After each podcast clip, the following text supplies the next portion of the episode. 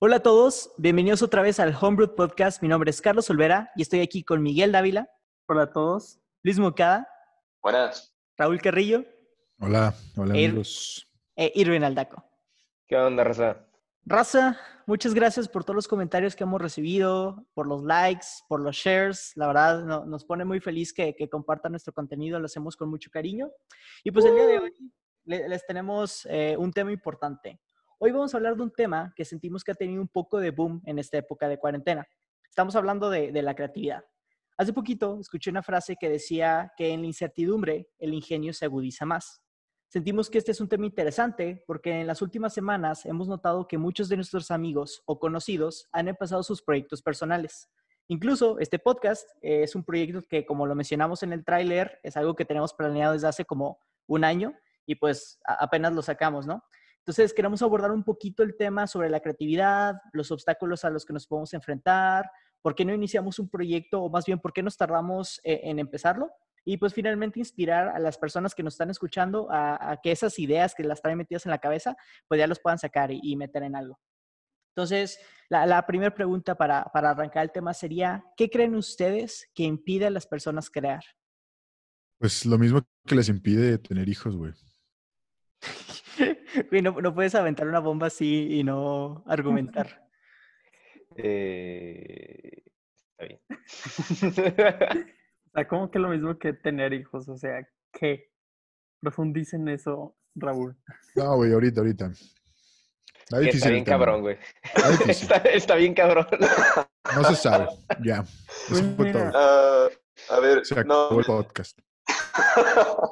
Yo no sé qué no sé qué se refiere Raúl, pero, pero por mi lado yo creo que tiene que ver mucho con, con las barreras que se va poniendo cada quien y, y las barreras que nos ponen las personas externas. O sea, una persona que pues, tiene, no sé, miedo pena o vergüenza de sacar contenido, ¿no? Es, es pues hasta cierto punto válido porque es como el miedo a hacer el ridículo o a exponerte y en el internet pues estás en una escena global y gente te va a criticar y te va a juzgar, entonces pues no siempre la gente está como tan lista o tan dispuesta a ponerse allá afuera para que le tiren ese como proverbial tomatazo, güey, porque siempre va a haber gente a la que no le guste tu contenido.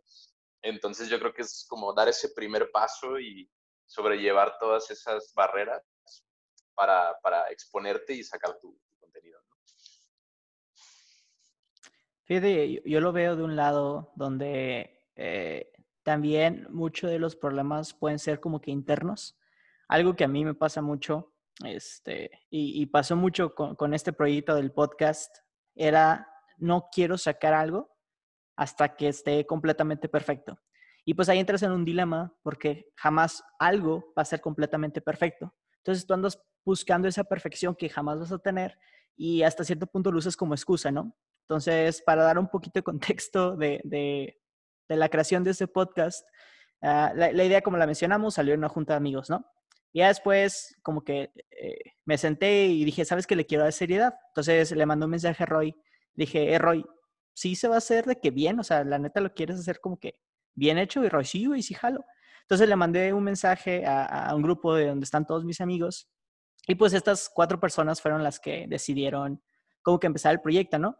Entonces salió la, la, cosa de, ok, ¿quién va a administrar esto y como que llevar un poquito de control? Y dije, pues, ¿saben qué? Yo estudié comunicación, eh, yo, yo, me lo puedo aventar, no hay problema, ¿no? Y eh, le estoy diciendo que esto fue como que en junio, julio, y realmente, pues no lo quería sacar, güey, porque decía, es que, güey, ¿cómo lo vamos a hacer? Y si sale mal, ¿y, y qué, qué van a decir de nosotros? Entonces, yo no metí presión y por ende mis amigos pues tampoco fue de que pues si Carlos no nos manda nada, no nos manda nada. Y realmente me costó decir, ¿sabes qué, güey? Está en cuarentena, quiero ver a mis amigos todos los días, quiero reírme con ellos, quiero platicar como lo, lo hacíamos antes. Entonces, mi única manera de hacerlo es sacando como que un proyecto juntos. Y ya tuve que... Guay. Y, y salió el primer episodio, güey, que la neta no es mi episodio favorito. Como que ahí vimos muchas cosas que podíamos mejorar pero pues ayudó a, a, que este proyecto siguiera, ¿no? Ya venciendo como que esa barrera del de el perfeccionismo. Sí, la verdad, creo que tiene mucho que ver la iniciativa y realmente fue Carlos el que tuvo la iniciativa, que fue como que el que nos así como ganado, acorraló así de que se va a hacer o no se va a hacer, si sí, ya, si no, pues no se va a hacer. Pero si, si no fuera por eso, yo creo que no, no hubiéramos hecho este proyecto, pero realmente la cuarentena en este sentido de creatividad, creo que es como nos orilló a muchos a, hacer algo porque pues el punto es que necesitas sentirte productivo, entonces yo creo también, o sea, que antes no hacíamos tantas cosas o tantos proyectos o teníamos tanta creatividad porque siempre estábamos como con un horario muy establecido, tanto de que, ok, a la escuela tomamos en cuenta mucho el transporte, cuánto nos iba a tomar, comidas, preparación, etcétera. Y todo ese tiempo consume mucha energía realmente y una vez estando aquí en cuarentena es como que, ok, yo puedo dar dos pasos, gasto menos de dos calorías para hacer eso, entonces, ¿qué me queda hacer? O sea, no puedo estar aquí de couch potato sin hacer nada. Sí puedes, güey, pero... Ah, bueno. De, que puedes, puedes. Te puedes ponerte como proyecto de echarte todas las... Todo Game O sea, ¿tienes algo en contra de los couch potatoes? ¿Qué, Miguel? Empezamos, hombre. Pero sí. A ver, tiene sentido. O sea, bueno tocas un, un tema súper importante, Miguel, porque en, nuestro commune al, al, trabajo, a la escuela, en, las clases donde el profesor es muy aburrido, en las juntas que, que, realmente esa junta pudo haberse visto por un correo, tu mente como que empieza a vagar, ¿no? De, ay, si tuviera el tiempo, ahorita estaría haciendo esto, y si tuviera esto, lo haría, sabes que el fin lo voy a trabajar. Llega el fin, súper agotado, no haces nada. Y ahorita en la cuarentena, todas esas ideas, pues ya las tienes que sacar. Pero, ¿qué haces? Ahorita me, ahorita me mencionaste a mí como un impulsor, ¿no? ¿Qué haces cuando el proyecto que quieres arrancar, pues, eres tú solo? O sea, tú, tienes que ser tu propio impulsor y tú mismo te estás dando esos obstáculos que mencionó Monkey de miedo, eh, el que mencionamos ahorita del perfeccionismo, eh, el que dirán. ¿Cómo, ¿Cómo puedes salir de eso siendo solo tú? Yo digo que es o sea, es como autosuperación, porque como, o sea, como bien lo mencionaron, es miedo, es, es, es miedo al fracaso, qué es lo que dirán, etcétera. Pero llegamos a un punto en el que ya te agota estar como pensando en esas cosas, como que te saturas de pensamientos negativos o cosas restrictivas a tal punto de que pues ya no. Y ahorita realmente la cuarentena ha sido buena porque, bueno, yo lo digo en mi punto de vista, no sé si ustedes compartan lo mismo, pero es que ya no tienes a una persona o como no estás conviviendo con tanta gente, estás en introspectiva viendo las cosas y dices, pues no hay nadie que me juzgue ahorita, no hay nadie que me pueda decir que no, no hay nadie que vaya a decir de que, que chafo. Entonces es como que ya tienes un pie adentro. Entonces ya una vez que tú tienes eso, ya pues dar el paso es más fácil. Por eso creo que ahorita es más fácil, o sea, para crear algo. El punto es que en algún momento tienes que tener la, la, el ímpetu para hacer las cosas. Y bueno, yo quisiera decir, mucho de esto me inspiró, por ejemplo, me acuerdo de mucho de mi segundo semestre de carrera, que está dando literatura moderna contemporánea, no, moderna contemporánea, contemporánea. Este. Moderna contemporánea de ahorita. Moderna contemporánea. Cuéntanos Actualizada.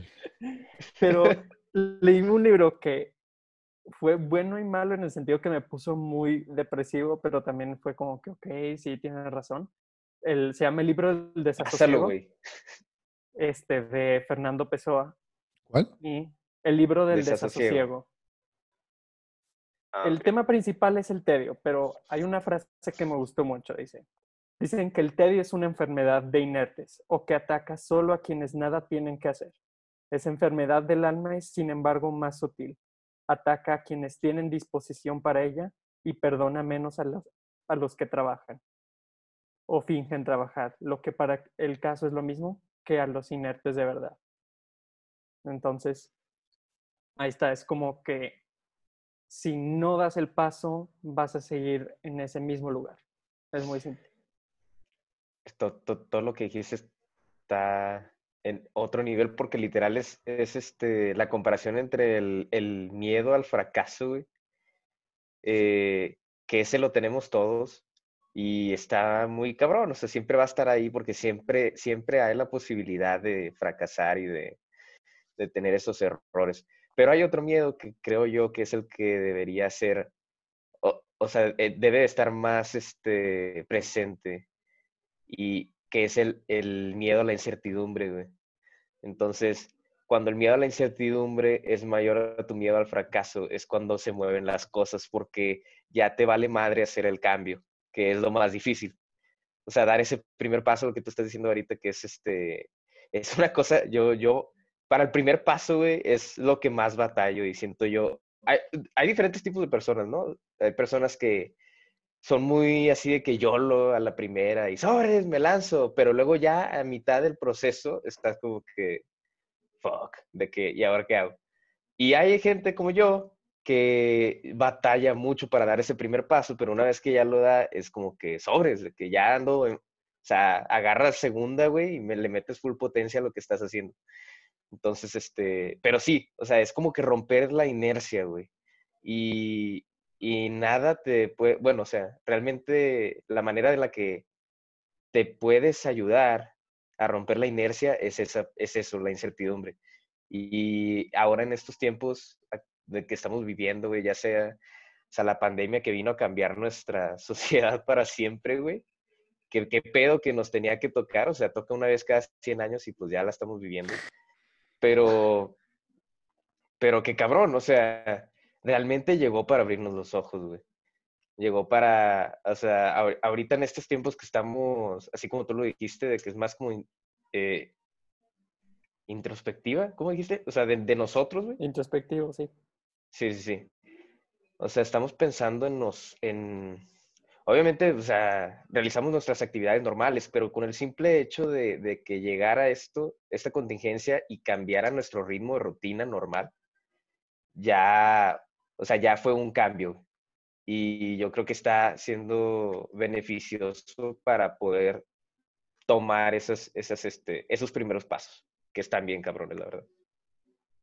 Yo, yo creo que ahí se acercaron mucho a un punto que yo quería tocar, que es este, que para mí en esta cuarentena es un poquito en, lo que decías tú, Irving, que, que ante la incertidumbre de esta pandemia, y va a sonar un poco denso, pero yo siento que la mayoría de la gente como que se vio enfrentada a su propia mortalidad, ¿no? O sea, como que siempre en el día a día antes dejábamos todo para después, ¿no? No, pues para cuando tenga trabajo, para cuando me jubile, para cuando gane tanto dinero o para cuando, y como que lo dejabas para después, ¿no? Cuando tenga tiempo haré esto, cuando tenga tiempo seré feliz o cuando tenga tiempo eh, haré mi hobby o lo que sea. Y ahorita pues te das cuenta que a lo mejor ya después no vas a tener tiempo, ¿no? O sea, no vaya a tocar alguna tragedia y pues ahí quedó, ¿no? Entonces, como que las cosas que te hacen feliz o las cosas que, que, te gusta hacer, les puedes dedicar un poquito de tiempo todos los días, sin que eh, te desvíes mucho de a lo mejor de tus metas principales, que son pues el estudio o el trabajo, que, que, caes un poquito en esa rutina, ¿no? O sea, te enfocas tanto a lo mejor en tu meta principal que, que ignoras eh, pues otras cosas que a lo mejor también te llenan o te completan como persona. A mí lo que se me viene a la mente ahorita que estaban mencionando eh, de la creatividad y de empezar proyectos y todo, lo primero que se me vino a la mente era pues que lo que nos hace crear es la necesidad. O sea, como que el ser humano desde tiempos inmemoriales ha utilizado herramientas, ha creado tecnologías, eh, ha innovado, güey, pues... Eh, creó el para... fuego. No creó el fuego. Creo que, había, creo que ya habíamos dicho eso antes. ¿no? No creó el fuego. Descubrimos, el descubrimos. Pues tampoco, güey, pero. Hay que hacer un podcast de eso, güey. Ya. De la wey, creación del fuego. Una, una de las cosas sería la necesidad, lo que nos empuja a crear, güey. O sea, es de a huevo, o sea, o buscas maneras de, de, de sobrevivir o te la pelaste. Pero eh, me di cuenta que no es tanto así tampoco, güey. También debe de haber algo, algo más ahí. Y ahí es donde yo metería a la imaginación. O sea, que tú seas como que capaz como de imaginarte a ti mismo siendo distinto, eh, de ilusionarte con algo que todavía no eres, pero que dices de que, ah, no mames, ¿qué tal si me convierto en eso, güey? O no mames, ¿qué tal si lo hago realidad? O sea, por una parte sí es la necesidad de si no lo haces te mueres, pero pues por otro lado es la, capacidad humana de imaginarse cosas y decir, no mames, eso estaría chingón. Jalo, güey, que se haga. Y pues yo creo que si juntas un poquito de necesidad y un poquito de imaginación, por ejemplo, ahora con mis alumnos, pues la necesidad era, era pues darles clase, pero eh, pues yo también quería hacer algo chido, güey. Y pues de ahí empezó mi idea de sacar unos videos y de planear ciertas actividades. Y, y un poquito yo creo que la combinación entre necesidad e imaginación puede ser eh, pues lo que nos empuja a crear. No sé qué piensan ustedes. Qué, bueno que, estás tocando ese punto, porque mi siguiente pregunta era, eh, ¿por qué crear ahora? Y lo quería reforzar por lo que mencioné al inicio, que he visto muchos amigos y amigas que están creando sus eh, propios proyectos. Uh, tengo a, un, primo que inició su podcast de fútbol tengo una amiga que inició su podcast donde habla de feminismo, que es un tema que ella ha luchado durante, desde que la conozco y pues ahora está buscando como que otro medio para, para que se escuche la lucha por la causa. Eh, tengo una de mis mejores amigas, inició su negocio de cupcakes eh, con alcohol. Entonces está juntando su, su, hobby de tomar o de, o sea, que le gusta como que pasar un buen rato. ¿Qué? O sea, el no, no, no, no, es alcohólica. El, el, hobby número uno en toda Latinoamérica. eh, le está juntando con, con, que, con, repostrería, entonces pues está sacando como que su propia línea de quiquitos como que para adultos, ¿no? Por así decirlo. Uh, tengo otra amiga que inició su blog de mercadotecnia porque estaba harta de que el contenido que tiene ahorita de mercadotecnia como que no es el apto, ¿no? O sea, seguimos influencers que no son inteligentes eh, y la gente como que tiene la voz no lo está usando para bien. Entonces, ¿por qué si son problemas que se traen desde hace mucho tiempo, ahorita es como que el momento? Y no te estoy mintiendo, todos estos proyectos salieron de que en las últimas tres, cuatro semanas, así, seguiditos. Pues mira, yo eh, observé una tendencia en redes sociales pero bueno, sin extenderme mucho como siempre, yo observé cuatro vertientes para mí. Este, número uno, las nada personas... Más cuatro, ¿verdad, Monkey? Sí, nada más cuatro. Las, las personas que, que, retomaron actividades domésticas de antaño, o sea, la gente que empezó a hornear su propio pan o que creó sus huertos orgánicos en su jardín, esa fue una. Acá Miguel. sí, Miguel, por ejemplo. Este, las personas que aprovecharon para hacer renovaciones en su casa o en su jardín, he observado que las ferreteras y los viveros cerca de mi casa están llenas todos los días. O sea, no, no se dan abasto. Este, luego la tercera es que las personas dedican tiempo a lo que les hace felices, como jugar videojuegos, hornear postres o beber un poquito de más, tal vez. Y la última es que algunos eh, decidieron tomar cursos por Internet o ellos mismos impartir cursos por Internet y casi todos gratuitos. Entonces la gente está haciendo un intercambio de conocimientos y de, técnicas y aptitudes muy padre ahorita eh, pues, en vista de la pandemia, ¿no? Ya después seguro los cobrarán, pero por el momento pues es, es gratuito, ¿no? A mí algo que se me hizo, nada más así como comentario rápido, se me hizo muy chistoso que, bueno, ahorita soy cliente frecuente de Home Depot, pero pues he ido también de compras al Fresh y todos, súper. Y te lo juro, la fila para entrar al Home Depot es mucho más larga que la del, la del supermercado. O sea, la, y el estacionamiento siempre está atascado. O sea, la gente ahorita está que a, a proyectos a todo lo que da. Entonces, o sea, sí, eso. Es homebrewed. Home es homebrewed, güey. Fíjate que eso es un, algo muy interesante de analizar, de qué tan, voy a decir la palabra enferma, tal vez no es lo correcto, pero qué tan enferma nuestra sociedad estaba. Y no digo enferma de mal, sino enferma de literalmente como algo que te hace sentir mal, donde estás tan estresado con el trabajo, estás tan estresado con, con la carga que debes llevar día a día, que no te permites hacer esas cosas que quieres. Y ahorita como pues, no hay otra cosa que hacer, pues la gente está como que un poquito, poquito liberando como que eso que tenía atorado desde hace un chorro y puedes sentir un poquito de tranquilidad eh, la misma persona, ¿sabes qué? Ya por fin puedo hacer este proyecto, puedo pasar más tiempo con mis amigos, puedo pasar más tiempo con mi familia y como que retomar esos proyectos que siempre estuvieron de que atrás de tu cabeza y pues empezarlos a sacar ahorita. Una de las plataformas que veo que está teniendo demasiado éxito y la hemos mencionado durante varios episodios eh, es TikTok. O sea, TikTok ha crecido exponencialmente, o sea, más gente cada día la está descargando, pues porque están encontrando contenido rápido de consumir, fácil, dentro de la misma aplicación y la gente que está haciendo TikToks, pues como está todo el día encerrado en su casa, pues está buscando como que estos outlets para mantener como que contacto con el mundo exterior y como que agarrar esta fama, ¿no? Que se ha vuelto muy, sobre todo en la generación Z, la, fama de Internet es algo que busca, yo diría que al menos un, el 50% de la generación Z está buscando como que esta fama en Internet. Oye, hay que seguir yo, yo, yo me declaro consumidor de TikToks tercermundistas. Entonces.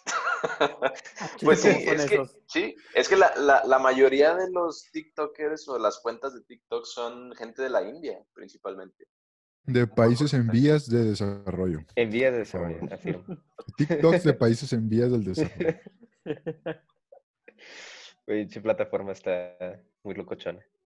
Fíjate que yo, yo la verdad es de que no, no tengo TikTok, yo no sabía, no sé muy bien qué era, me, tuve que meter a investigar y la verdad es que no se ve tan mal, de hecho la premisa está interesante desde muchos puntos. Yo lo que me, me pareció más interesante es que según esto la, la, app no está monetizada, o sea, no puede ganar dinero directamente en TikTok, pero lo que hacen los, los niños ahora, bueno, digo niños porque no sé, tienen como 18 o 15 o no sé. Los este, niños, güey. Pues no antiguo, güey. Tal vez lo escuché súper viejo, güey, pero es que, es que, yo no uso, yo tengo Facebook, güey, y, e Instagram nada más. Yo no tuve ni Vine, ni Snapchat, ni nada de eso, lo siento. Uh. Ni Twitter tampoco. Este, pero bueno, a lo que iba es que eh, lo que hacen estas personas que usan TikTok es eh, ganar eh, seguidores crossover, o sea, les piden a sus seguidores de TikTok que se vayan a sus otras plataformas donde sí pueden monetizar y desde de esa forma ganan, ganan dinero y ganan seguidores, ¿no? Y que es, el éxito se debe principalmente al microentretenimiento, o sea, la gente más joven busca entretenimiento en dosis muy chiquititas y no busca comprometerse a, modos de entretenimiento más largos, como, no sé, películas o series o así. O para nosotros, ajá, para nosotros es como, no sé, binge-watchar una serie, ¿no? 12 capítulos, 20 capítulos. Bueno, para la gente joven al parecer, ¿no? Al parecer ellos quieren como videitos chiquitos, ¿no? Bailecitos y música cortita, ¿no? ahorita, rapidísimo, ahorita siento, güey, que ya si si, quieres, si quisieras ver una película con mis sobrinos, güey, más chiquitos, es de que, no sé, güey, les tengo que avisar una semana antes, güey, o algo así, güey. Porque... El compromiso está muy grande, güey. Está muy caro. Es que son, son, es generaciones que nacieron con eh, role model en español, discúlpenme. Eh, modelo a seguir. Con modelos a seguir que se hicieron famosos y millonarios con su creatividad propia. O sea, nosotros, toda la gente popular que conocimos eran los artistas, eran los actores. O sea, nosotros tardamos lo que tardó PewDiePie en volverse famoso, en que nosotros entendíamos que alguien podía realmente vivir de hacer videos jugando videojuegos. Y ellos nacen y ya tienen a personas como Ninja, que son gente que gana mucho dinero con solo jugar videojuegos. Tienen a youtubers que hacen. Entonces, ellos adaptaron muy rápido el entendimiento que la creatividad es buena. Porque nosotros siempre nos educaron con el, la creatividad es buena, y lo estoy diciendo entre comillas, pero siempre que quieras iniciar un proyecto es, güey, eso no te va a dejar dinero, ¿para qué pierdes tu tiempo en eso? Mejor como que, eh, no sé, estudia, eh, estudia. Es el, es el mindset de, de haz una carrera y ser una persona de trabajo duro y... Y, y te impide ser creativo, güey. O sea, por un lado, te dicen, güey, sigue gente como Steve Jobs, sigue gente como Mark Zuckerberg, y por el otro, güey, no, no, es que tú, no, no, o sea, no puedes hacer eso, güey. O sea, ellos, entonces como que el mensaje que nosotros nos dieron estaba muy mixto y siento que de ahí también sale esta incertidumbre. En cambio, ellos no necesitan hacerle caso a sus papás porque tienen los ejemplos en papel de si sigues y haces lo que realmente te gusta y tienes un buen proyecto, puedes salir adelante con él. Yo, yo creo que ahí tocaron en un punto muy importante que es esa, esa mentalidad como de que, que, que si tú querías hacer dinero o hacer tu vida, ese dinero lo tenías que sudar y sufrir, como que no tenías que disfrutar tu trabajo, ¿sabes?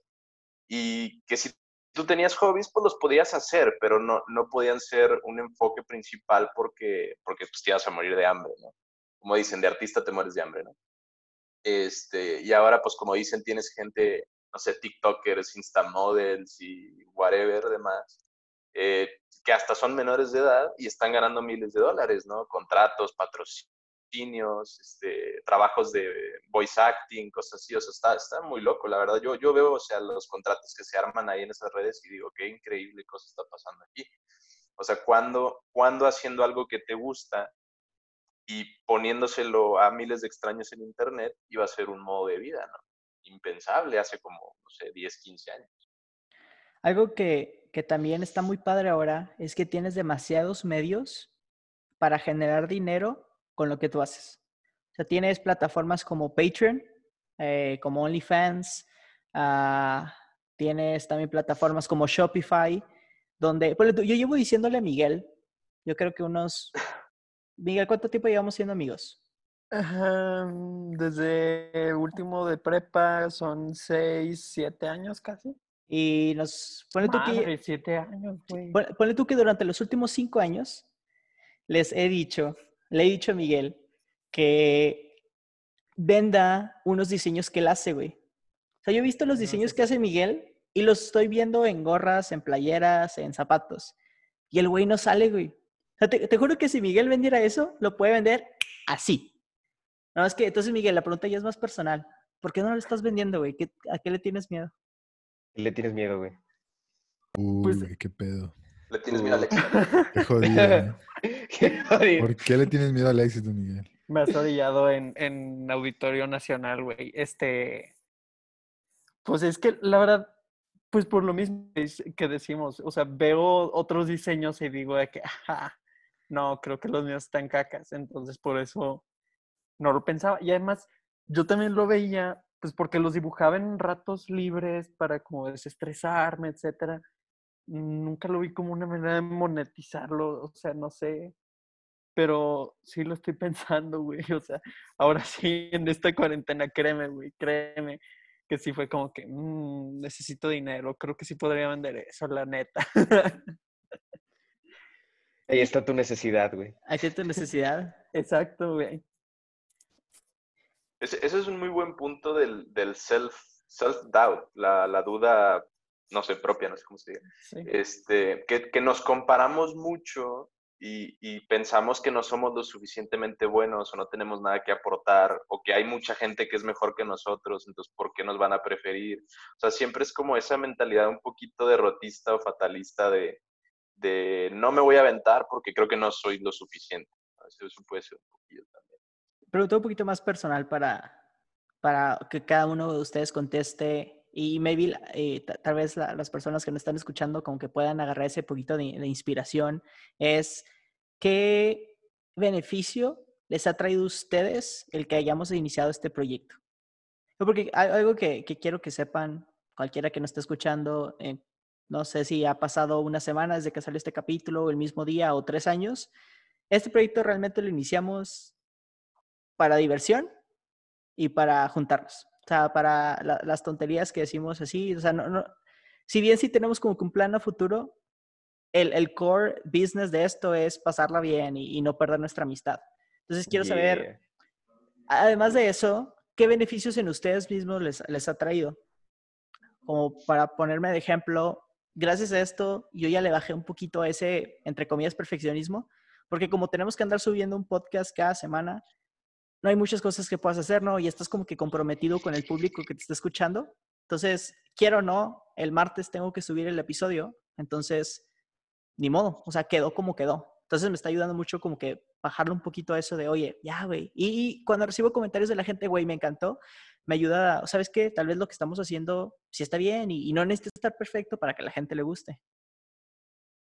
Yo, para mí, bueno, yo, yo personalmente soy el que estuve más lejos. Digo, los cinco años que pasé en carrera, pues los pasé lejos de ustedes. Ustedes se veían más que yo, al menos a veces en persona y así.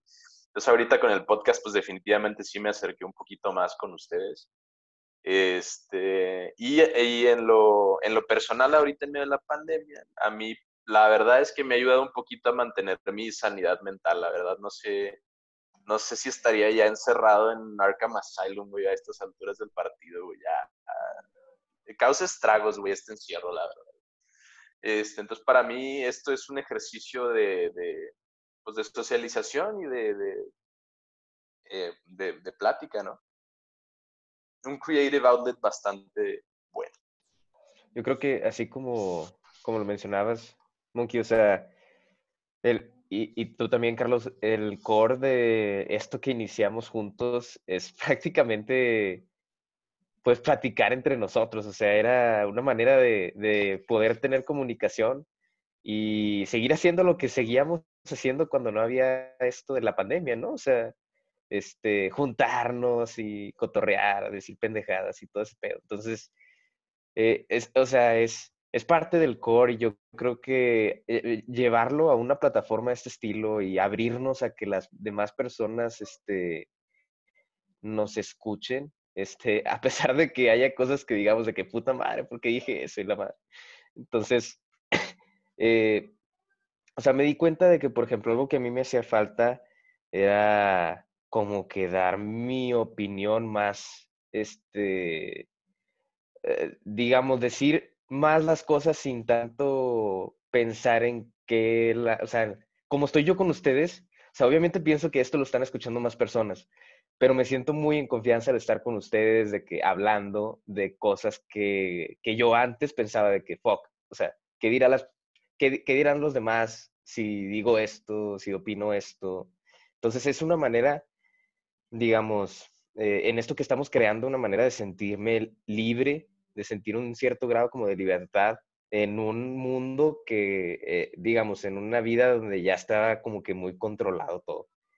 Eh, obviamente, pues nos desestresamos, este, eh, no sé, o sea, ciertas cosas que también los temas como que platicamos, o sea, son temas que al final pues pueden ser paradigmas y estamos así como que, ah, la madre, o sea, yo no sabía esto, no pensaba esto, entonces, este, también el, el, el, hacer este tipo de proyectos te da un sentido como de el como del tiempo de que o sea te das cuenta de, de, del tiempo en sí.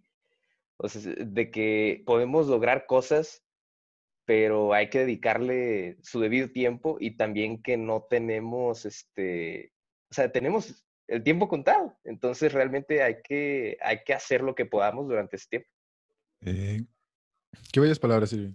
Yo rápidamente, eh, dos cosas. Uno es que me ha ayudado a conectar con personas, eh, con amigos míos que, no sé, gente con la que hace tiempo que no había hablado. Y pues gracias a eso del podcast, ah, no mames, vi que estaba haciendo un podcast o... Y como que pues ahí conectamos de nuevo, estuvo padre.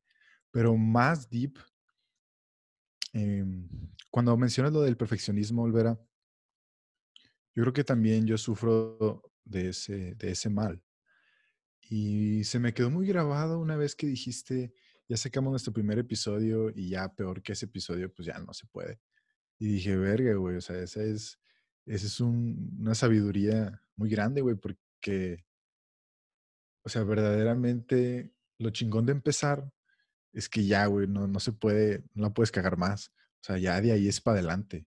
Y si eso lo juntamos con lo que acaba de decir Irving, pues prácticamente tienes una, una fórmula, si no del éxito, pero al menos sí de, pues de poder sopesar lo que es nuestra existencia, güey. O sea, de, sí, güey. Fuera de mame, o sea, es el aventarse y después tener la paciencia. Tal vez lo logres, tal vez no, güey. Pero como quiera, todos nos vamos a morir, entonces pues mejor nos morimos intentándolo. No sé, güey. Sí me ha ayudado, ha, estado chida y, le, hemos, le he ido tomando más seriedad, güey, gracias a, a, la participación de todos y, y en particular de, de, Carlitos. Qué bellas palabras, señor Raúl. Gracias, güey. Qué buen sujeto. No uses, no uses mis trucos contra mí, Miguel. Lo siento, maestro. Este. No, pues es que creo que ya lo que diría sería muy redundante, pero, o bueno, ya me repetiría mucho, pero sí, también, ah, bueno, lo que podría aportar también es solamente algo que estuve pensando, también con lo que dijo Luis del tiempo, etcétera, sobre todo esto, eh, me acordé mucho en prepa, en realidad prepa, puedo decir que estaba muy feliz yo y me iba súper bien, estaba súper bien en, en la vida, todo, está, calificaciones, amigos, todos, todos, todos. Y yo me acordé, o sea, ahorita decía, ¿y por qué era así realmente? Y creo que el factor clave es que me valía madre muchas cosas, o sea, era como que si me iba bien, qué bien, si me iba mal, pues me va mal. Eh, igual no me importaba mucho mi apariencia ante los demás, etcétera, y eso fue como que me ayudó demasiado como para sacar varias cosas adelante. Este, y hasta ahorita es como que aprendí mucho sobre respeto con todas las personas, conmigo mismo, con, mi, con el medio ambiente. O sea que realmente es aprovechar varias cosas. Es como dice Raúl, o sea, tiempo, el tiempo es contado, no podemos estar parados sin hacer nada. Es como que tenemos no que dije hacer eso. Está chido, Están chidas tus palabras, yo dije yo no dije eso. no, bueno, el, el, punto es de que, bueno, mejor dicho, en, cuanto a lo que dijo Roy, que se remontaba también lo que decía Irving, que era sobre el perfeccionismo, mejor dicho, ¿sí o no? Pues volverá, volverá, pero. Eso tampoco lo dije, güey. Chingado, bueno, el punto es de que ya no, ya, o sea, el punto es de que ya llegas a un punto en el que te hartas ser tan perfecto que necesitas dejar de ser. Tatán. Es que eh, eso, eso que lo, o sea, todo lo que están diciendo del perfeccionismo, güey, es, es la, es una frase, güey, de nuestro Señor. Jesucristo.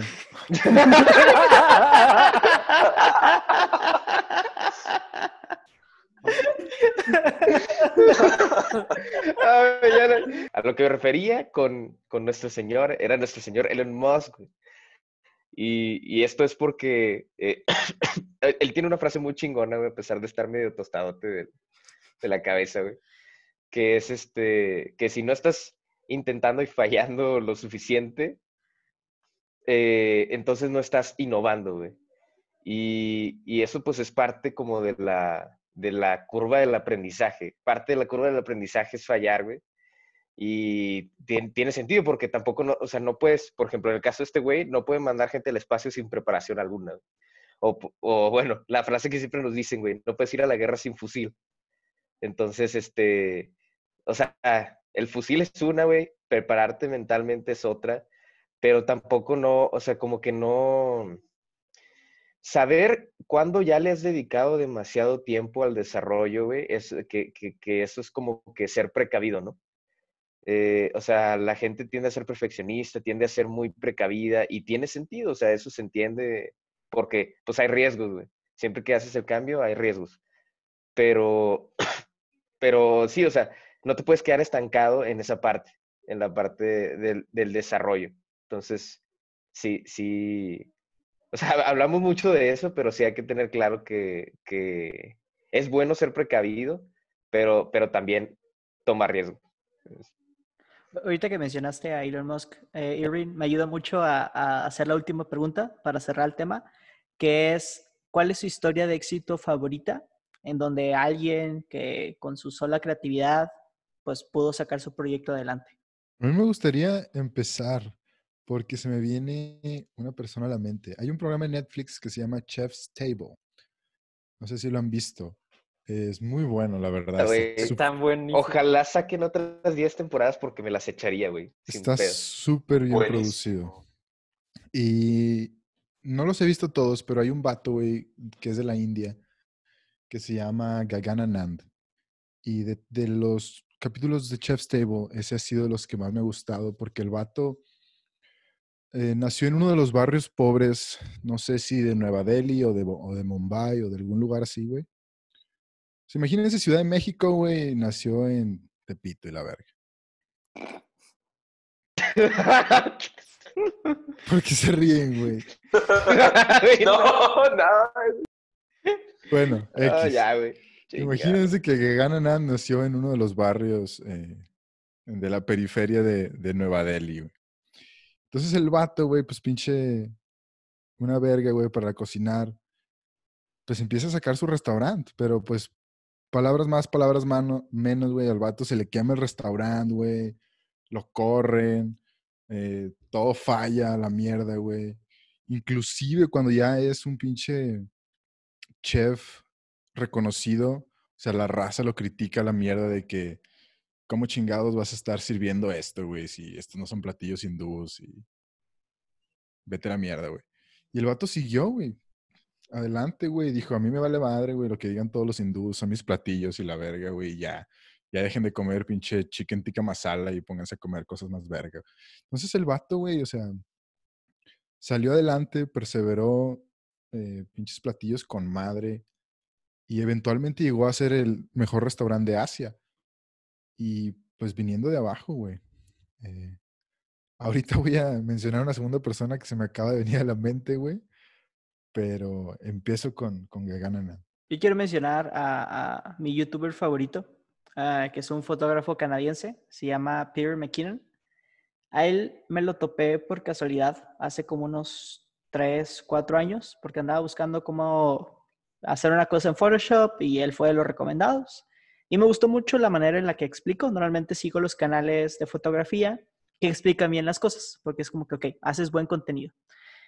Güey, y me atrapó desde ahí. O sea, yo normalmente no soy una persona que tiene ídolos. O sea, nunca he sido súper fan de una banda, de una actriz, de un actor, de, de un empresario, porque pues, no sé, como que no me identifico o, no me su genera suficiente como que inspiración. O sea, si se meten a mi cuentas personales, verán que casi no sigo a este tipo de gente.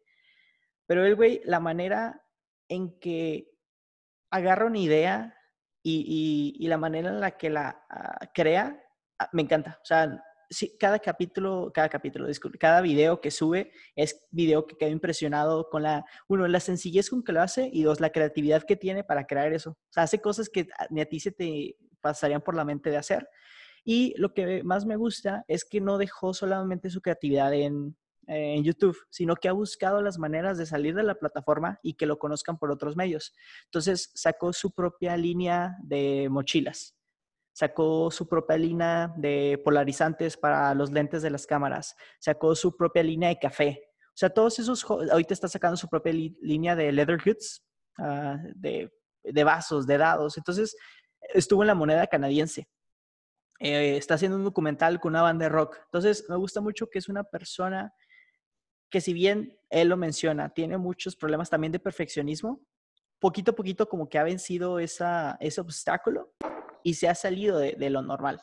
Entonces, para la gente que no lo conozca y le guste la fotografía, súper recomendado. Pues para mí eh, me costó un poquito de trabajo como que investigar a ver qué, personajes que yo seguía en redes tenían como que causas sociales y me dio mucho gusto descubrir, esto yo no, no lo sabía, este, hace mucho que no lo veo, pero yo hace tiempo veía un youtuber que se llama eh, Tyler Oakley.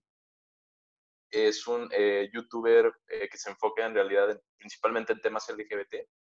Y su caridad su causa social es eh, ayudar al proyecto Trevor, el Trevor Project, una organización eh, para la prevención del suicidio en juventud LGBT. Y digo, sin entrar mucho en detalle de qué hace específicamente, lo que hace es ayudarles a juntar dinero y ha juntado más de un millón de dólares hasta la fecha para esta organización. Sea, a mí es algo que la verdad me parece muy padre y pues es un tema que, que a mí en lo personal me gusta mucho. Y hace buenos videos también, o sea, es muy buen youtuber, digo, por eso lo veía. Bueno, yo, yo en realidad, fíjate, está, estaba pensando ahorita, es que venía preparado para hablar de, de Elon Musk, güey, todos me conocen y yo creo que ya la, la mayoría se, pensaba que iba a hablar de, lo, de, esto, de este men. Pero fíjate, más que hablar de, de, Elon Musk, ahorita, que también, o sea, ya, ya descubrieron que soy un fan del espacio y de todas esas cosas, entonces, eh, realmente hay otra persona en, dentro del mismo ámbito, de, o sea, de, dentro del mismo tema del espacio, se llama Chris Hadfield. Es este, es former astronaut de, de Canadá, de la Agencia Espacial Canadiense y fue durante mucho tiempo director de operaciones de, de, Operation Control de la NASA. Este, pero pues, digo, o sea, se entrenó, o sea, como astronauta y, y logró grandes cosas. O sea, de, de hecho fue, si, si, no me equivoco, pues fue el, el, primer astronauta canadiense que llegó al espacio, este, digo, por medio de, obviamente pues, por medio de la agencia de la NASA de Estados Unidos, pero me aventé su libro tiene un libro que se llama eh, Guía, si no me equivoco, era Guía para sobrevivir en la Tierra por un astronauta. Eh, y está muy chingón porque te cuenta como que toda su historia así de que cómo fue superando sus retos y, y todo el rollo. Pero a mí se bueno, o sea, en resumidas cuentas, hay una frase de él que se me quedó muy grabada, que era como que eh, si quieres que las cosas se hagan, y tú poder ver esas cosas hacerse realidad, hazlas tú, güey. Porque, por ejemplo, mucha gente es de que, chingón, güey, o sea, de que, por ejemplo, no me imagino cuando, cuando seamos una sociedad interplanetaria, güey, o vamos a ver a la primera persona en Marte y la madre. Pero realmente las chances, o sea, él te explica muy bien de que las posibilidades de que eso ocurra son nulas, güey. O sea, es, hay un 99% de oportunidades de que eso no vaya a pasar. ¿Por qué? Porque nadie toma la iniciativa, güey. Y si realmente tú te lo imaginas y te, o sea, te lo, te lo tatúas y dices, puta, estaría con madre que pasara eso. No va a pasar, güey. O sea, lo que tienes que hacer es tú hacerlo, güey. O sea, si tú cambias tu mentalidad y dices, es que si yo no lo hago, nadie más lo va a hacer, güey, ahí es donde empiezan a, a surgir las cosas. Entonces, precisamente, o sea, admiro mucho a esta persona porque en, el, en su ámbito profesional fue así como que, fuck, o sea, jamás había llegado un astronauta canadiense a la NASA y, y, o sea, bien pudo haber dicho, algún día alguien va a llegar, güey. Pero el vato fue así como que, no, güey, o sea, si no lo hago yo, nadie lo hacer, güey. Entonces, está, está muy bien, güey. Me gustó mucho su historia, yo les recomiendo su libro. Pues yo, yo la verdad, pues puedo decir que no, no sigo una persona o no me fijo realmente en alguien. Sé que suena muy malo, pero bueno, no malo, pues es que yo realmente no, no me fijo mucho en eso, pero eh, justamente dio la coincidencia que estaba viendo Netflix y también estaba viendo Chef's Table cuando estaban preguntando eso. Y este también vi, no es, no es el mismo, pero es este, creo que es de los primeros episodios y me gustó mucho este Máximo Bottura. No sé si lo viste tú, Roy. Sí, güey, pues el italiano. El, el italiano. El de los quesos y la verga. El pelotudo italiano. Sí, la pelo verga también. Entonces, también, o sea, bueno, también los chefs tienen muchos, yo podría decir, casi todos los chefs tienen su pasado que empiezan desde su casa y luego ya de su casa van y trabajan, digamos, en un puesto de comida rápida y luego se van a un restaurante y van escalando, escalando, tienen complicaciones, etcétera.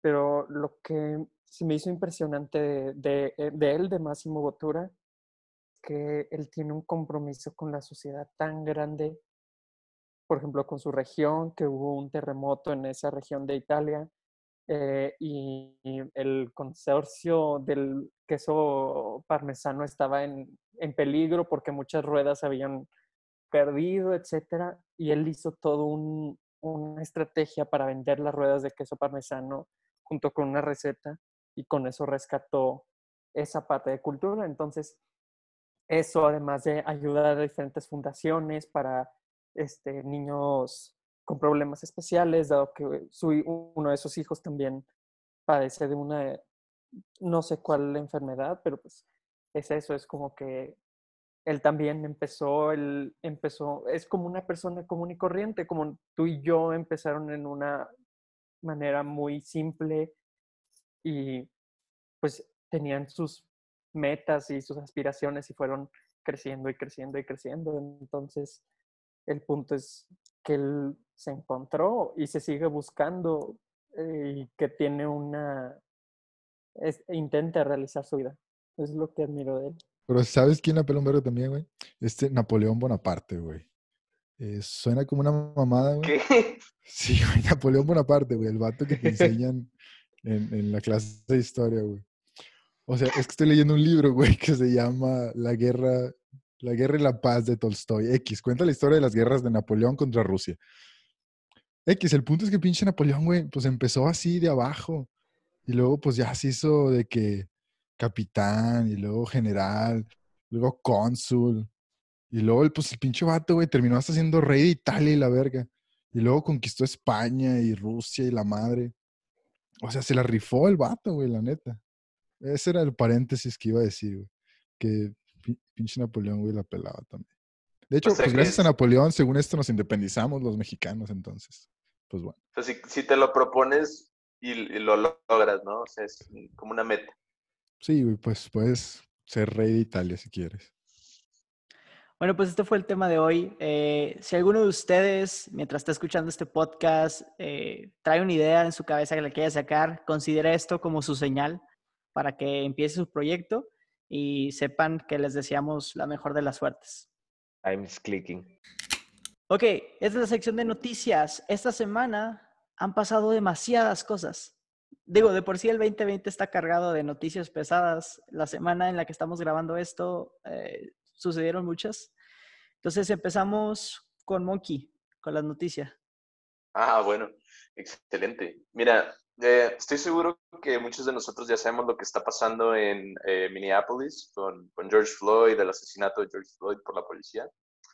Eh, mi noticia va por ahí. Este, pasó esta semana, no sé en qué día en específico, eh, que Trump puso en Twitter un, un parrafito que en pocas palabras decía que si las protestas es- escalaban, él iba a mandar a la militar para dispararle a los manifestantes, así tal cual le puso, de que we will shoot you, o the shooting eh, begins, o, no me acuerdo textual, pero Era, les vamos a disparar. ¿no? when, the, when the looting begins, the shooting begins. Cuando empiecen a lootear, empezamos a disparar. Ajá, ándale, bueno, exacto. Y, y Twitter este, flagueó el post, el, el tweet, y lo marcó con un, este, con un, eh, ¿cómo se dice? Con una etiqueta que decía, este tweet eh, glorifica la violencia y viola nuestras políticas de, de Twitter, algo así, ¿no? Del presidente de Estados Unidos. Y otra etiqueta que también tienen ahorita que están poniendo es, este tweet es potencialmente engañoso, que creo que también le han puesto a los tweets de Trump. Sí. Entonces, inmediatamente con este asunto, Trump firmó una orden ejecutiva que buscaba prohibir a las redes sociales de poner estas etiquetas en, sus- en los contenidos, ¿no? Y mucha gente se molestó, obviamente, pero aquí el plot twist es que nuestro mismísimo Mark Zuckerberg de, de Facebook dijo que no, que él estaba del lado de Trump y que Facebook no iba a etiquetar ni los fake news ni los posts violentos ni nada por el estilo. O sea, Facebook sí iba a lavar las manos y decir no, en vez, en vez de hacer lo, lo que hizo Twitter, de marcar cosas, ¿no? Creo que eso se debe a que Twitter no está en sí monetizado como Facebook. O sea, Sí. las, las ads que tiene entonces le afecta al negocio, que es algo muy raro porque cuando pasó lo de los posts de las Torres Gemelas, cualquier imagen que tuviera referencia a dos palitos y algo que los iba a atravesar era visto como contenido insensible. Entonces, si Facebook Sí, ya, sí me acuerdo. ya había arrancado por eso, se me hace muy hipócrita y muy ah, greedy que no lo quieran hacer. Porque, digo, lo, lo he visto en muchos memes, lo he visto en muchos tweets. Es un reference a community de estamos in the darkest timeline. Nosotros estamos en lo peor que puede llegar el- la Tierra, ahorita nos encontramos ahí. Y no es posible que el presidente de una de las naciones más poderosas del mundo esté comentando tweets racistas, tweets de violencia y sobre todo tweets de noticias falsas. Que lo que diga ese presidente literalmente afecta a la bolsa de valores, a cómo las naciones se comportan. Entonces, qué peligroso. Sí, tiene mucho peso. Irving, hoy fue un día muy especial. ¿Qué pasó? Fue un día extremadamente especial, güey. Este, se van a dar cuenta que grabamos esto con anterioridad, pero digo, es algo que ya la mayoría de ustedes ya deben de saber. Eh, se lanzó eh, prácticamente el primer lanzamiento después de nueve años eh, en el continente americano de una nave espacial con tripulación. Eh, esta nave espacial fue prácticamente, también es un hecho- es un hecho histórico porque es la primera vez que una compañía privada en el sector espacial hace, lo- logra esta hazaña. O sea, siempre habría sido una compañía, ya sea una agencia gubernamental como la NASA, eh, eh, digamos, Roscosmos, que es la de Rusia, este, o sea, también, pero era, digamos, con fondos gubernamentales. Entonces sí se volvió muy histórico porque es la primera vez que alguien, que una compañía con su propio dinero, sin ayuda del gobierno, logra mandar gente al espacio. Eh, estaba súper chingón porque prácticamente eh, se, se- necesitaba que se lanzara este cohete para que finalmente se certificara lo que sería el Falcon 9, que es el vehículo, y la cápsula Dragón, eh, que es este, eh, digamos, donde van la tripulación, para que puedan ser utilizadas como transporte de personas en órbita baja, le llaman ellos low orbit, de manera regular. Entonces ya con lo que vivimos el día de hoy, que sí fue históricamente holy shit, prácticamente se abrió todo un nuevo sector económico, güey, que es órbita baja. Entonces, cualquier persona que tenga la lana, güey, que tenga su sistema de transporte para llevar gente, o sea, low orbit, ya esto se va a empezar a comercializar, güey. Y es el primer paso, es una parte muy, muy importante. Y, y, y tú dirías, pero qué pedo, o sea, la NASA se encargaba de eso, güey. ¿Por qué ya no lo siguieron haciendo? O sea, ¿por qué pararon hace nueve años? La realidad es que, digamos, la NASA, el objetivo de la NASA en sí es explore the outer eh, boundaries, güey. O sea, llevar al humano a la frontera final del universo. Eso es como que la... O sea, se escucha bien mafufo, güey, pero es el objetivo final. Entonces, si, si, este, si no puedes, digamos, si, si todo el tiempo te estás encargando de llevar gente a, o comercializar órbita baja, güey, eso te distrae mucho del objetivo final, que realmente es la exploración de nuestro sistema solar.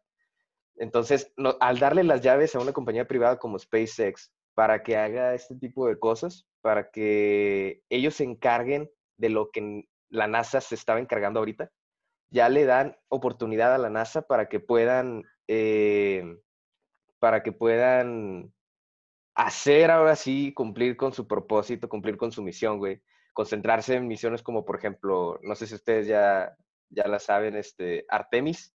Artemis va a ser como la siguiente generación de las misiones Apolo, güey, que van a llevar a la primera mujer en la historia a pisar superficie lunar en el 2024, es la meta. Y, o sea, no estamos a nada lejos, güey, para que eso pase. Y también, este, pues abre la puerta para que nuevos proyectos y, y, por ejemplo, la meta de la NASA, que también es llevar gente a Marte en el 2030. Entonces, aunque vivimos en la darkest timeline, güey, I was born in the right generation, güey. Con madre que esté pasando esto ahorita, güey. Y pues ya. Ok, sección de war- warnings and recommendations. ¿Qué recomiendan y qué no recomiendan que vea nuestro público? Hay Pues un lo mío- librito, bien rápido. Hay un librito súper cortito que yo les recomiendo, a, a- que yo les recomendé a mis alumnos. Se llama Steal Like an Artist. Roba como un artista, algo así, güey. De Austin Kleon. Ajá, y está súper cortito.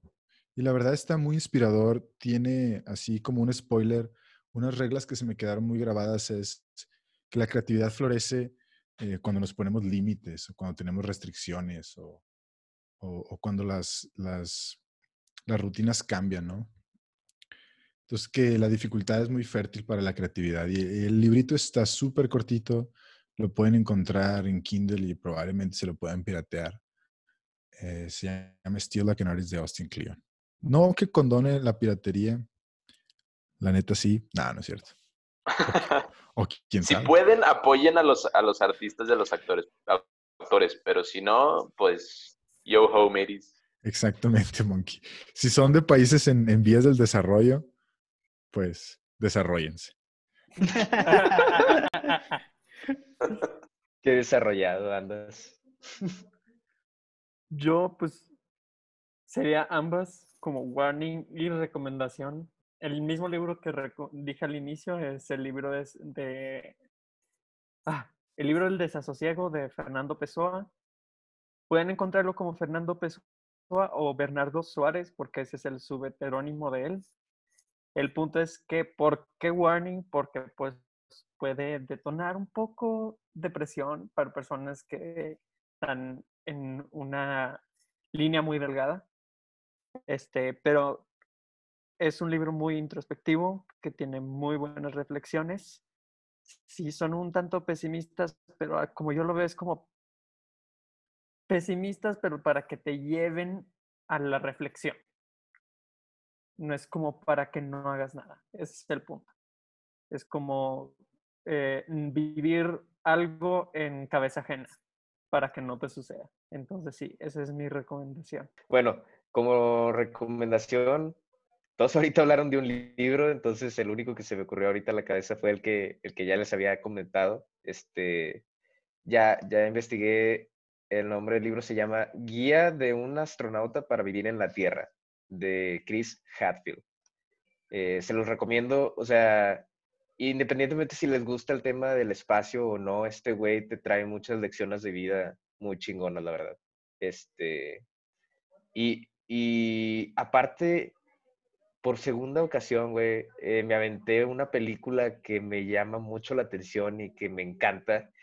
Eh, en estos, bueno, en estos tiempos de, de contingencia económica, güey, es como que, fuck, estamos viviendo una crisis, güey. De que, holy shit, nos tocó en, en el momento en el que, no sé, güey, o sea, estamos en esta etapa, o sea, nos, nos graduamos, güey, y ahorita es de que nuestra vida profesional estamos iniciándola y es con crisis, güey. Entonces está cabrón. Pero la película se llama La Gran Apuesta. Este, no me acuerdo exactamente, no sé si a alguien más le suena que, que la hayan visto. De, déjenme buscar el director de volar. ¿Es la de The Big Short en inglés? Sí, The Big, The Big Short. La gran apuesta es Sí, del de la director- crisis de 2008, ¿no? Sí, güey, de Adam McKay. Eh, narra prácticamente la crisis del 2008 en los, es- este, en los, en los Estados Unidos de, del mercado de inmobiliario, este, de los bienes raíces, pero está bien cabrón porque es la historia de cómo gente que, que, o sea, que sabía lo que iba a pasar, se dieron cuenta y, o sea, mucha gente fue así como que escepticis, o sea, fueron muy escépticos en ese momento y dijeron, nada, las cosas van a mejorar y, se, se dejaron llevar. Pero hubo gente que como que sí la cachó, güey. Y pudieron, o sea, ahorita estos güeyes se hicieron millonarios, o sea, billonarios, güey, con la lana que juntaron de la crisis, güey. O sea, de, de las consecuencias de la crisis. Entonces está muy cabrona porque te das cuenta, una, pues que la sociedad está bien mandada a la verga, estamos bien enferma ahorita. Y la otra es que, o sea, si tomas eh, one, de- de- las, ¿cómo se dice? The one shot opportunities. Está chido. Y de warnings al chile, no sé. No se me ocurre nada. Ahorita que, que, pues siguiendo con el tema de, de libros, ahorita que mencionaron libros y siguiendo con ese tema, voy a, a recomendarles el libro de The Deep de Seth Godin. Eh, creo que es uno de mis libros eh, favoritos. También, como dice Roy, es un libro corto, pero lo que trata o la temática del libro es que cuando tú inicias un proyecto o inicias unas clases de piano o cualquier cosa que inicies en la vida, el inicio siempre es sencillo. O sea, una vez que ya lo inicias, siempre es sencillo. Si es clases de piano, casi casi que cada día aprendes una nueva eh, tecla. Si es un proyecto de fotografías, pues igual luego, arrancas a, a sesiones con tus amigos. Pero llega un momento que es el momento más bajo donde vas a caer. Y ese es el momento decisivo. Porque ahí tienes que ver, uno, si estás llegando a un barranco y si, o sea, si sigues más adelante te vas a perjudicar. Dos, si llegas a un coup de sac, que es francés para como que callejón sin salida. O bien, si sigues y subes la colina. Pero ese es el punto decisivo porque si tú decides seguir adelante, te asegura que cuando salgas del dip vas a ser de las mejores personas eh, en esa cosa que estás haciendo. O sea, vas a ser como que eh, un buen, si subes la colina vas a ser como que un buen eh, pianista o tu proyecto va a tener mucho éxito porque ya lograste vencer ese obstáculo en que todo el mundo se encuentra. Entonces lo pueden encontrar como de libro o lo pueden encontrar como libro físico. Entonces ahí para que se lo avienten. Bueno, siguiendo un poquito con el tono de las recomendaciones de libros, eh, yo les quisiera recomendar un libro que se llama Outliers de Malcolm Gladwell. Es un eh, psicólogo bueno, no, no es cierto, mentira, no, no es psicólogo, es, un autor que toma mucho, mucho tema en la psicología. No estés mintiendo en estos radios, escuches, podcast. Es que se me, se me cruzan los cables, pero bueno, investiguen ustedes, Malcolm Gladwell. El punto es de que... Contenido potencialmente engañoso, güey. O, sea, o sea, chinguense, güey. No, no, no, no, pero, está padre que ellos mismos sean autodidactas. En Twitter te vamos a poner. Este, muy bien, Hay que promover eso aquí. Eh, la temática del libro tiene, tiene dos, dos, temas ahí importantes, creo yo. Uno es eh, la teoría de las 10.000 horas, que dice Malcolm Gladwell que si tú le dedicas 10.000 horas a un proyecto este, o a un área, tú te puedes volver un maestro en esa área. Ahora, que si le dedicas ese tiempo y te vuelves un maestro, no sé, depende de qué tan bien aproveches ese tiempo. Em, pero lo que ciertamente es correcto es de que si tú realmente te esfuerzas por algo y le dedicas su debido tiempo y lo trabajas bien, ciertamente puedes llegar a hacer muy buen trabajo y alcanzar la, excelencia. Y lo segundo, que también me parece muy importante, es que él dice que también influye mucho en el éxito dónde te ubicas y con quién te juntas. No es exactamente así, pero es, parafraseado. Es, ¿qué, ¿Qué quiere decir esto? Que haz de cuenta que usualmente escuchamos, ¿no? De, grupos de, autores de libros, de escritores, de muralistas o de músicos, que todos vienen del mismo lugar o todos estaban en el mismo lugar en cierto momento de la historia y todos fueron muy exitosos. Y eso se debe, yo creo, y el libro lo menciona, a que entre ellos mismos se enseñan y se motivan y se empujan como en competencia el uno al otro a ser cada vez más excelentes. Entonces yo creo que ese tipo de, competencia e influencia que tiene la gente creativa, este, como dice una frase, no sé dónde salió, que el, talento atrae el talento. O sea, si tú buscas ser exitoso en un área en específico, busca gente de ese rubro que es exitosa, aprende de ellos, busca su opinión, o sea, es, es ese, fomentar ese intercambio de, de ideas y esa competencia, ¿no? Si lo quieren checar, yo, yo se lo recomendaría. A mí me gusta. Jonas, se me olvidó mencionar unas dos. También son dos libros. Bueno, es, uno es una cuenta libro. El primero también es con la creatividad, es para que les dé, para que les dé unas ideas. Es, eh, es de Andrés Oppenheimer. Y la verdad, ya se me olvidó cómo se llamaba, chingado, pero el punto es que es muy bueno. Tiene tres libros que Oppenheimer, el que hizo la bomba atómica. No. No, ese es Robert.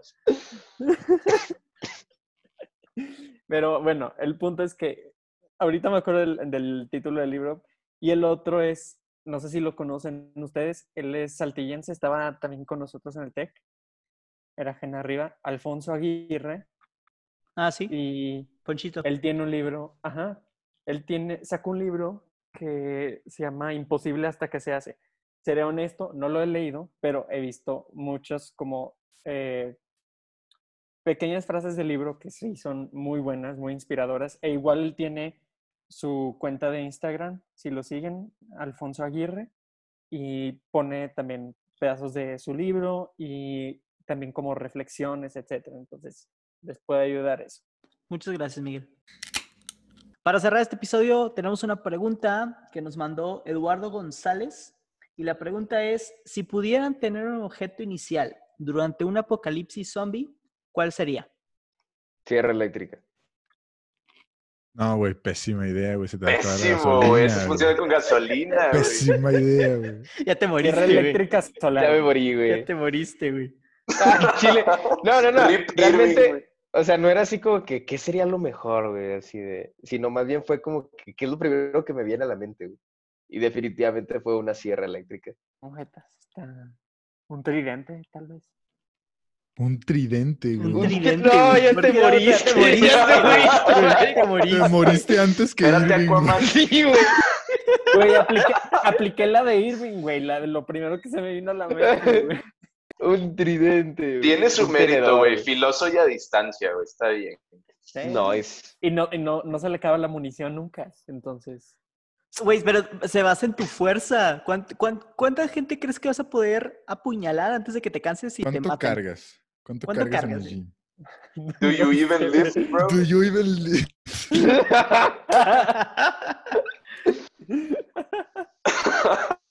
No, güey, pero. Mike, No, tú y yo ya estamos pelas. Yo, yo creo que, no, para mí, una espada de gladiador. Hay unos herreros en Estados Unidos. No, son aquí también pelas. Monkey. Güey, es una espada, es Antes que Miguel, güey. Es una espada corta, güey, fácil de blandir, güey, ¿sabes? Es, es, diría un buen machete, pero un machete de Home Depot se me va a Mira, romper, güey. Sa- ¿Sabes cuál, sa- ¿Sabes cuál es el problema con esto, Monkey? Estás basándote en la idea de que sabes usar una espada. Pues pero nomás, está- mm, así. Ay, ya, ya te moriste, güey. O sea, si crees que no vas haciendo eso. Ok, para la gente que no está escuchando, Monkey acaba de mover su mano de izquierda a derecha, como si estuviera intentando eh, espantar a una mosca.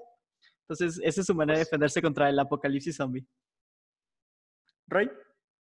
Mm, no sé, güey, un crucifijo, güey, o algo. Los santos óleos, güey. o No, no podía saber. No son vampiros, güey, no son vampiros.